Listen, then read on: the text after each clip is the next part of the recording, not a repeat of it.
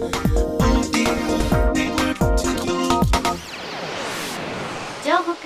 ディオニュース。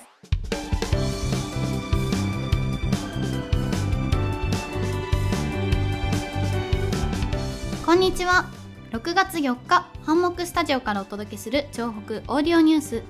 ナビゲーターのあやとコメンテーターのりんたろうでお届けします。よろしくお願いします今週も気になるニュースそして城北地区のニュースをお届けしたいと思います。この番組は城北信用金庫の提供でお送りします。それでは今週のニュースを紹介していきたいと思います。ローソン書店併設型店舗町の本屋さんを展開。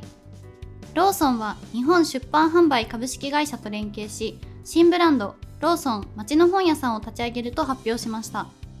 第1弾として6月3日にローソン単独で運営する書店併設型のローソン狭山南入り書店がリニューアルオープン。通常のコンビニエンスストアの約3500品目に加え約9000タイトルの本雑誌を取り扱うということです。本屋さんも昔に比べて減ってきていますので身近な存在であるコンビニエンスストアに併設して書店があるのはとてもいい取り組みですね。はい今はスマートフォンやタブレットで何でも読めてしまう時代ですけれどもいろいろな表紙の中から気になるものをチョイスしたりページをめくった時の音や匂いなど紙の本ならではの良さが個人的にはすごく好きですし落ち着くというか自分だけの時間ができてストレスが減っていくように感じますね。デジタル化が進むことで手間が省けたり効率が上がったりすることはとてもいいことだと思いますけれどもデジタル化が進む今だからこそかえってアナログの良さが引き立つということもありますよね。はいお店に立ち寄ったから出会える本もたくさんあると思います。不要不急の外出は控えなければなりませんのでコンビニでの楽しみ方がまた一つ増えると思うとワクワクしますね。そうですね。今後も私たちの生活が豊かになるようなことを期待したいと思います。続いてのニュースはこちら。全労連最低賃金1500円以上が必要と主張。全国労働組合総連合は5月31日生活に必要な経費を調査し最低賃金の試算を発表しました。新型コロナウイルスの影響を受けた非正規社員らの多くがほぼ最低賃金で働いていることを念頭に最低賃金を全国一律で時給1500円が必要と訴えました。なかなか難しい問題ですね。現在の最低賃金は全国平均で902円。東京は1013円なのに対して沖縄は792円と地域によってかなり差があります。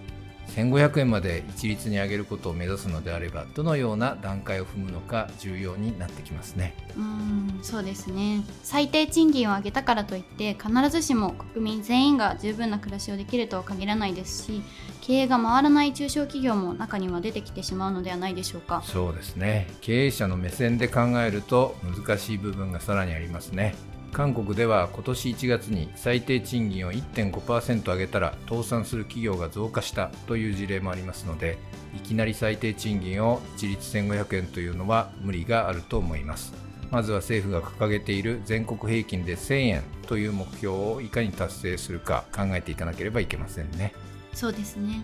時間はかかると思いますが海外の事例などを参考にしながら最善の対応を期待したいです。長くて暗いトンネルに迷い込んでしまったような毎日。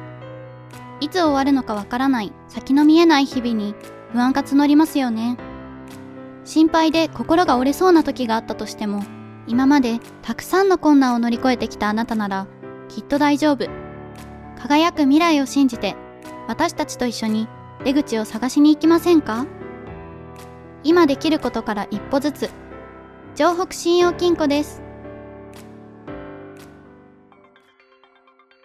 それでは城北地区のニュースです。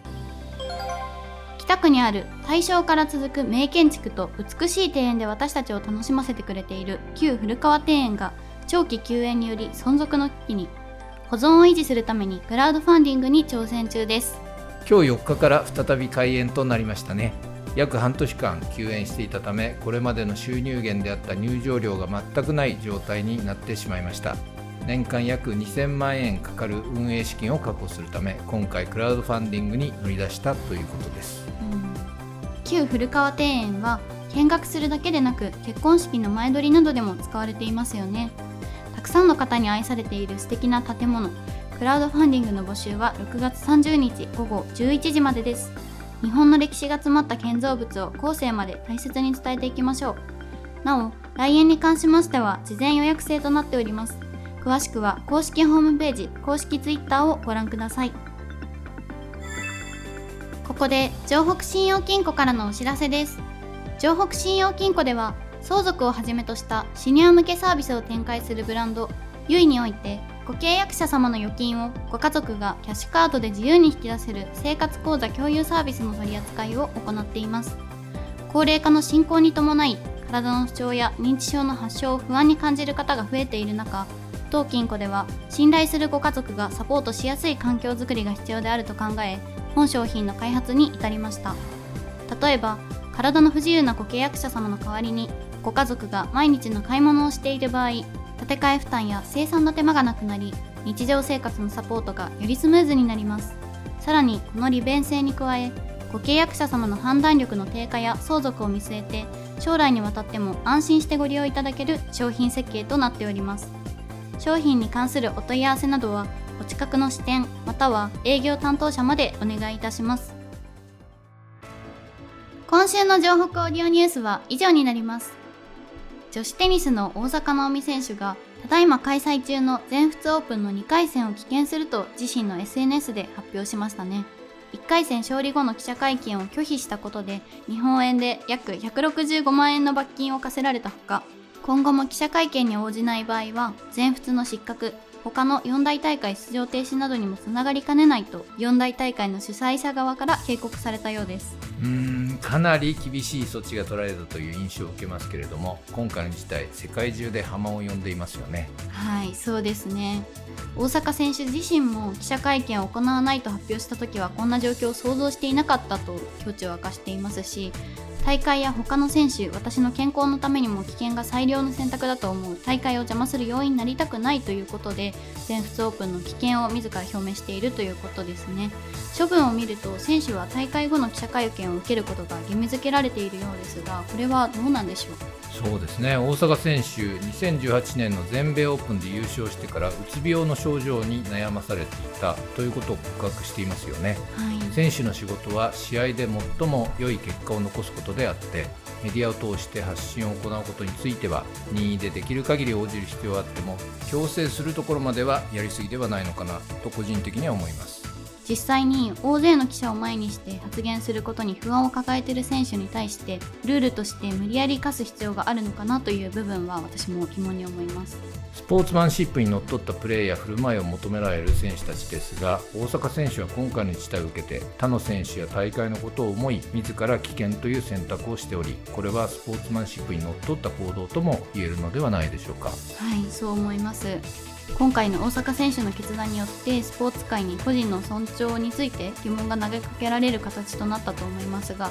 これを受けて今後どうなっていくのか注目していきたいですね、はい、大坂選手はテニスのトッププレーヤーですけれども一方でまだ23歳ということでもあります。身近にいる信頼できる方々のサポートを受けて心穏やかに過ごしてもらえればなと思います。番組の感想やラジオの前のあなたが取り上げてほしいニュースなど様々なご意見を募集しています。宛先は ant アットハンモックドット東京ハンモックはアルファベットで HANDMOCK です。詳しくは番組ホームページをご覧ください。たくさんのお便りをお待ちしております。それでは、良い1週間をお過ごしください。お相手は、あやとりんたろうでお送りいたしました。